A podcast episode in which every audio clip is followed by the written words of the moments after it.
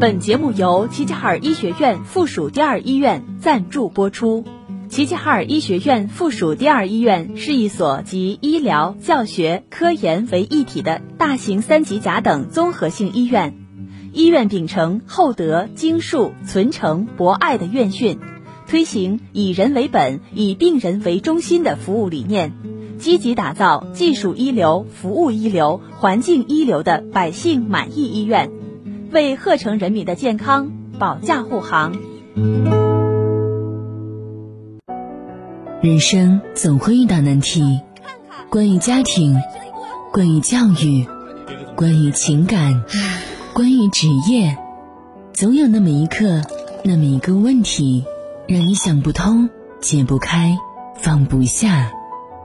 夜听心语，倾听你的故事，解答你的困惑，照亮你的人生。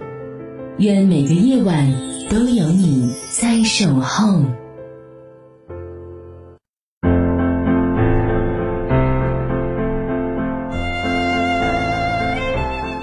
夜已深，城市褪去了喧嚣。夜听心语，用声音和文字治愈每一个孤独的人。我是笑菊，每晚九点，我在这里等你。每天的二十一点到二十一点三十分，夜听心语都会在电波中陪伴大家，倾听您的故事，解答您的困惑，开解。您的心结，您可以锁定调频 FM 八十七点八，或通过中波幺幺九七千赫收听齐齐哈尔广播电视台综合广播的节目内容，也可以通过喜马拉雅或蜻蜓 App 搜索齐齐哈尔综合广播在线收听。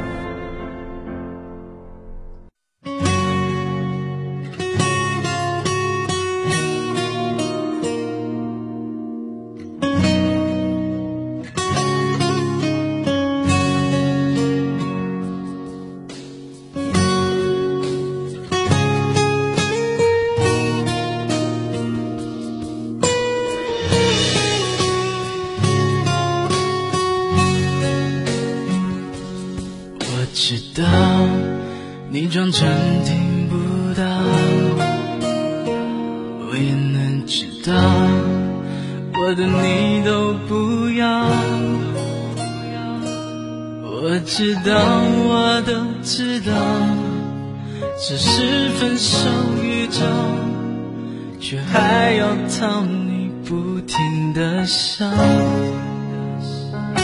我知道，就快没完没了。你对我的好都来不及回报，你知道我不知道该用什么计较去换每一个天黑的拥抱。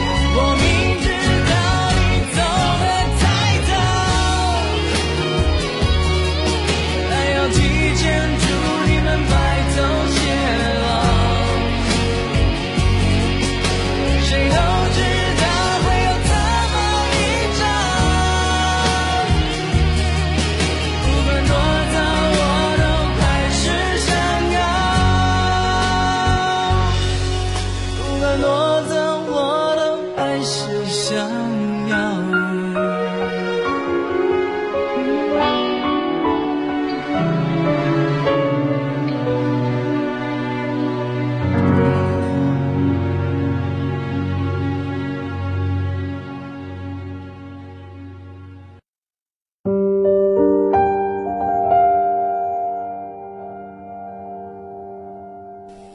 路遥的人生，才发现命运给人的选择暗中都标好了价格。人生的初稿完成后，路遥带着稿子在陕北转了一圈还去道观抽了一次签，签约“鹤鸣九高”。他又带着稿子去找弟弟，给弟弟念了一遍。念着念着，路遥泪流满面。他对弟弟说：“弟弟。”你想作品首先如此感动我，我相信它一定能感动上帝。这部作品出版后有没有感动上帝先不说，但确实感动了无数人。当年大街小巷都有一股人生热，很多人都能从高加林身上看到自己的影子，看到命运给我们的所有选择，暗中都已经标好了价格。命运是什么？就是他给你什么，你无法拒绝；他要拿走什么，你也无法反抗。命运给高加林的底色就是一个普普通通的家庭，父母都是淳朴老实的农民，一辈子都和土地打交道，长期的苦难生活让他们谨小慎微，辛辛苦苦供嘉林读书，总算让嘉林出人头地了。高中毕业后，虽然没有考上大学，但成了村里的老师，总算不是只能种地的农民。成为老师后，嘉林有时间读书学习、钻研文学，还在报上发表了诗歌和文章。嘉林对生活充满希望，几年之后通过考试，他就会成为国家教师，拿着铁饭碗努力工作。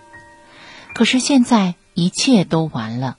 他失去了教师的工作，被同村某领导的儿子占去了，这让高加林充满愤怒。他认认真真工作，没出什么漏子，凭什么一个刚刚高中毕业的人就能占了他的位置？一家人在那阳光照不进的屋子里抱怨命运的不公。高加林不甘心就这样认命，他想去投诉，却把父母吓了一跳。在那老实巴交的父母的眼里，人家想让他没工作，他就没工作了。这要是以后给他使使绊子，那生活就没法过了。不仅不让高加林投诉，还要家里人对那抢了高加林饭碗的人要礼貌友好，不可表现出任何不满。又让高加林的母亲把地里的茄子摘一筐给人送去，以示讨好之意。在父母的哀求下，高加林尽管愤怒，却也只能作罢。但他还是消沉了很长一段时间。可是生活呀，还得继续。看着年迈的父母每天那么辛苦，自己怎能继续消沉下去？他决定拿起锄头，把生活拿起来，做一个农民。可是从小就读书的高加林，哪里会这样的营生呢？他不要命似的用力，手破了流血，染红了锄头柄。他想，既然决定也要做农民，那就一开始就把最苦的都经历了，以后就什么也不怕了。在命运面前，人是反抗不了的，但人可以努力让自己的生活变得更好。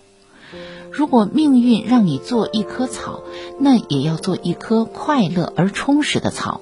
你不必想着要成为树，而要想着怎样成为更好的自己。苏罗在《瓦尔登湖》里面说：“所谓听天由命，就是要人们苦苦挣扎。”我觉得不是，真正的听天由命是人放弃了自己，不再为自己的生活而努力。命运为你关了一扇门，必将为你打开一扇窗。巧珍是村里的好姑娘，能干善良。她一直偷偷喜欢嘉林。高嘉林作为老师的时候，巧珍虽然喜欢他，却担心自己配不上他。当嘉林失去了老师的工作，自己在地里干活，他偷偷看着嘉林，心疼的不行。他觉得现在他俩都是农民，自己配得上嘉林了。他一直想把心意告诉嘉林，直到那一天。母亲蒸好一锅馍馍，想把卖馍馍这个轻松的活儿给嘉林，让他拿到城里去卖。结果嘉林一路上担惊受怕，生怕遇着以前的同学，一个馍馍也没卖出去，躲在图书馆看了半天书，天晚了才出来，发现巧珍就在大马河桥边站着。他对嘉林说：“我知道你一个馍也没卖出去，我知道嘞，你怕丢人，你干脆把馍给我，你给我看住车子，我给你卖去。”巧珍就拿过嘉玲手里的篮子，扭头走了。她没有去卖馍，而是把馍馍给了亲戚。她打算用自己准备好的钱给嘉林，还自己给嘉林买了烟。她迫不及待地想见嘉林，想将自己的心意告诉他，他要让他知道他爱他。他们并肩走在路上，小珍心里涌现出一种巨大的幸福。她终于能和自己心爱的男人走在一起了。这个善良的姑娘早就因嘉林的痛苦而痛苦，为嘉林的快乐而快乐了。小珍说：“嘉林哥，你不要太煎熬，你这几天都瘦了。当农民就当农民，天下农民一茬人，不比人家干部活得差。只要有个核心的家庭，日子也会畅快的。”嘉林心里觉得亲切。嘴上半开玩笑说：“我上了两天学，现在要文文不上，要武武不下。当个农民，劳动又不好，将来还不把老婆娃娃饿死啊？”小珍深情地对嘉林说：“嘉林哥，咱们两个一起过，你在家里，我上山劳动，不会叫你受苦。”他终于将自己心中隐藏的爱告诉他了。面对这突如其来的爱情，嘉玲有些不知所措。面对眼前的人，他只觉得亲切和喜爱。他们在一起了，两人都从这爱里感受到天大的幸福。他们在庄稼地里约会，手拉着手，心连着心。这世间没有哪种生活是好的，所谓的好，只不过是人们从生活里吸取到了不同的快乐。有人在物质的迷宫里过着困苦不堪的生活，有人在简单的物质生活里丰富无比。只有当一个人学会欣赏他身边的一切时，他才能感受到生活的美好。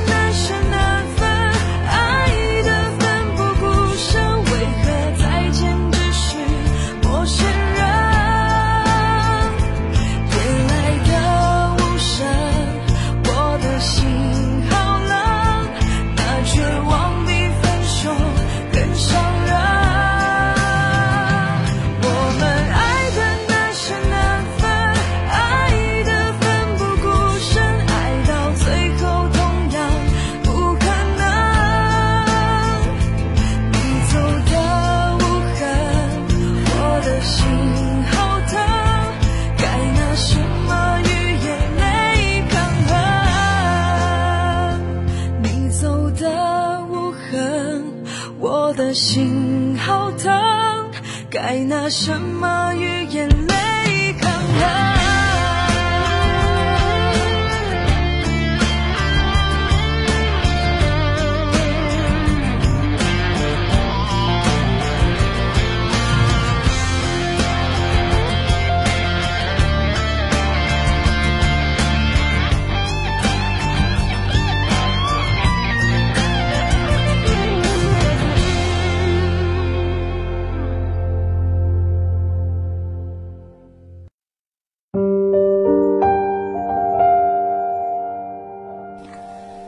是人生啊，总是不经意就会给你一些诱惑，让你在诱惑之中选择。当诱惑出现的时候，你不要以为那是命运在眷顾你。命运从来不会眷顾谁，因为任何得到都是要付出代价的。高加林命运的改变，是从他那在外省做高官的二叔回来开始的。很多人为了讨好高加林的二叔，用不正当的手段给加林谋了好工作。高加林觉得命运优待了他，他一定要把握住这次机会。高加林成了城里的通信干事，写的文章也在报纸上发表了。除了基本工资，还有写作的稿费。他学会了拍照，带着相机到处采访，一时之间风头无两。那时候嘉林还很年轻，身上也有年轻人的那些坏毛病。他会张扬，但当他认识到自己的毛病后，会进行反省，因此并没有骄傲自满。到城里工作后，嘉林和城里的女孩亚萍重逢了。亚萍喜欢嘉林，以前嘉林只是一个农民，亚萍看不上他。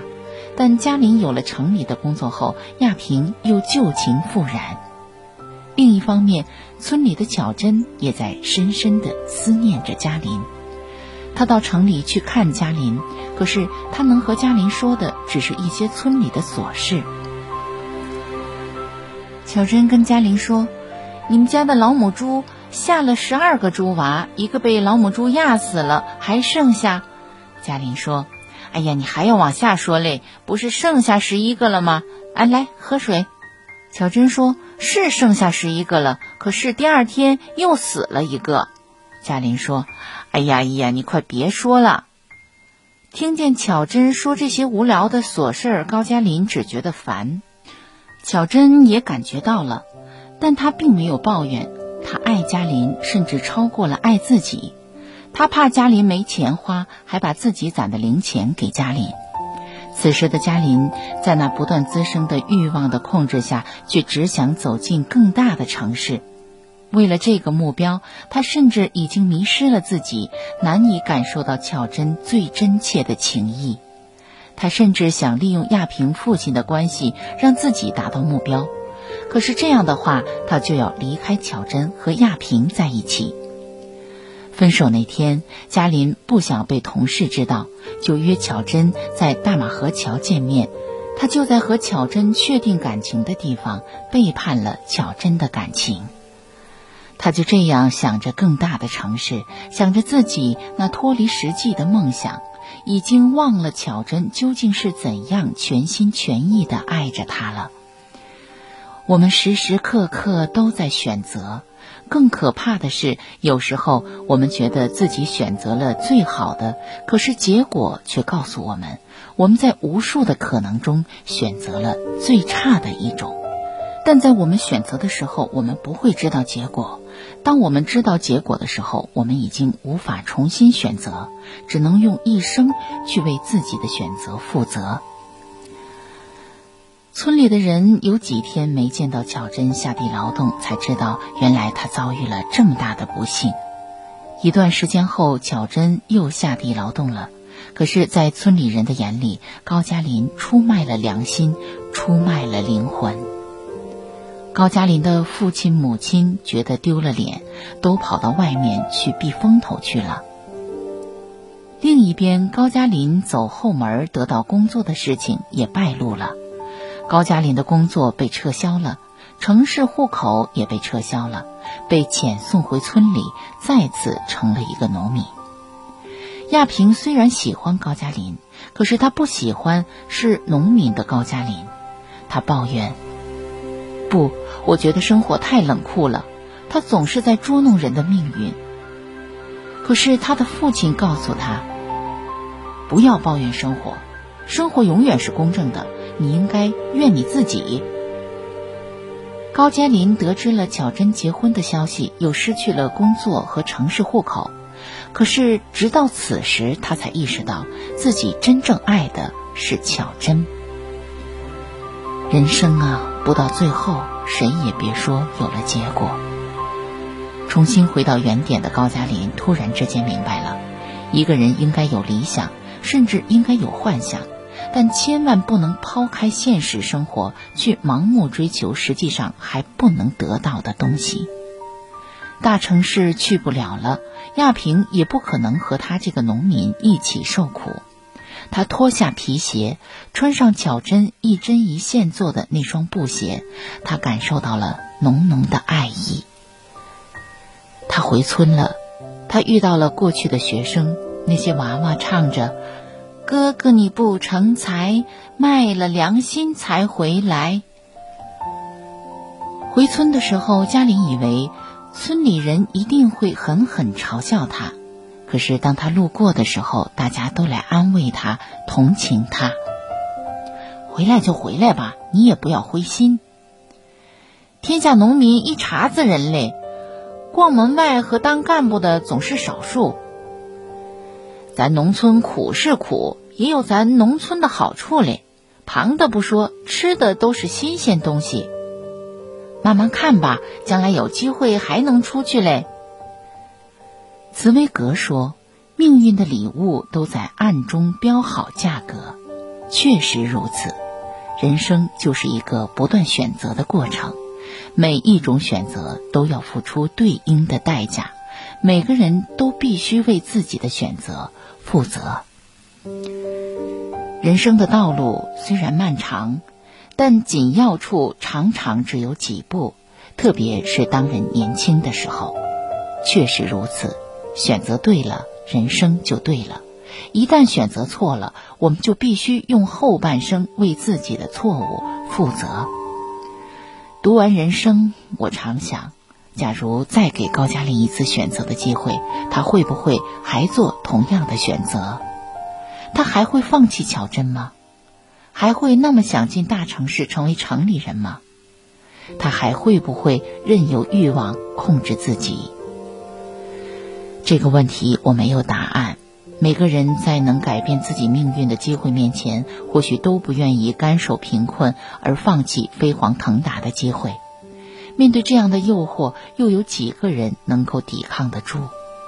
尤其是从小到大，我们听到的都是要出人头地的教诲，我们看到的大多都是人往高处走的典范，从来没有人告诉我们，人生不一定非要成功，也不一定非要去追寻成功。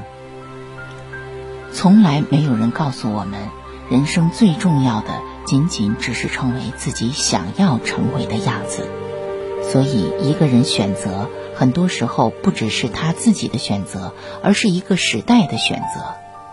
很多东西都在影响着一个人的选择，时代的风向、生活的环境，都在间接的帮一个人做出选择。只有少数人才能听到自己内心真正的声音。路遥没有让高加林一直成功下去，他最后失败了，回到了农村，重新成为了一个农民。路遥没有说高加林选择错了，他只是让他明白了，有梦想和激情可以，但一定要脚踏实地，在选择的时候一定要问心无愧。小说最后。高加林意识到，他失去了巧珍，他失去了金子般的巧珍。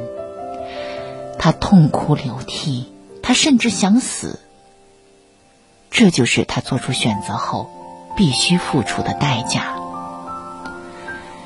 他后悔了，但没有人能够重新选择，这就是人生。你选择了一条路，就只能把这条路。走到底。把路走到底的意思就是，你这个选择会伴随着你的一生。有些东西失去了，就永远回不来了；即便后来得到了，也是不一样的。最后再说一下，人生不是一个对错判断题，不能简单的判断对错。人是复杂的，他有自己的欲望，有自己的思想，有自己的梦想和追求。这些东西时时刻刻都在影响着他的人生。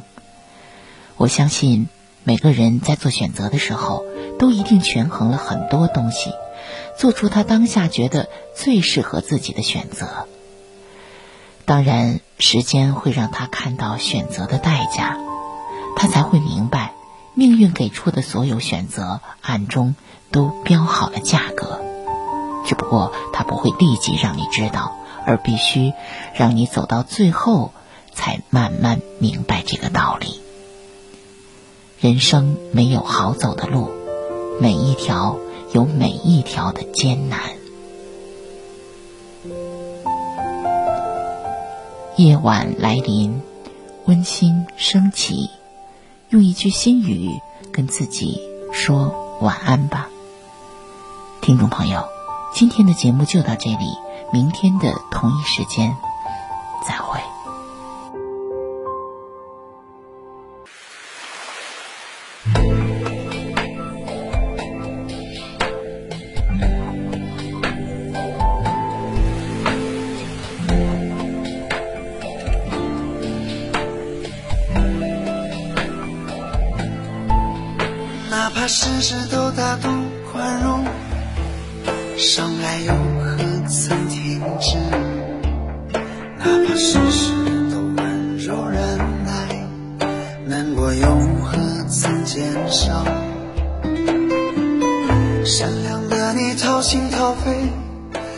看你出丑的人却太多，你自己也不好过，却要替别人的故事感动。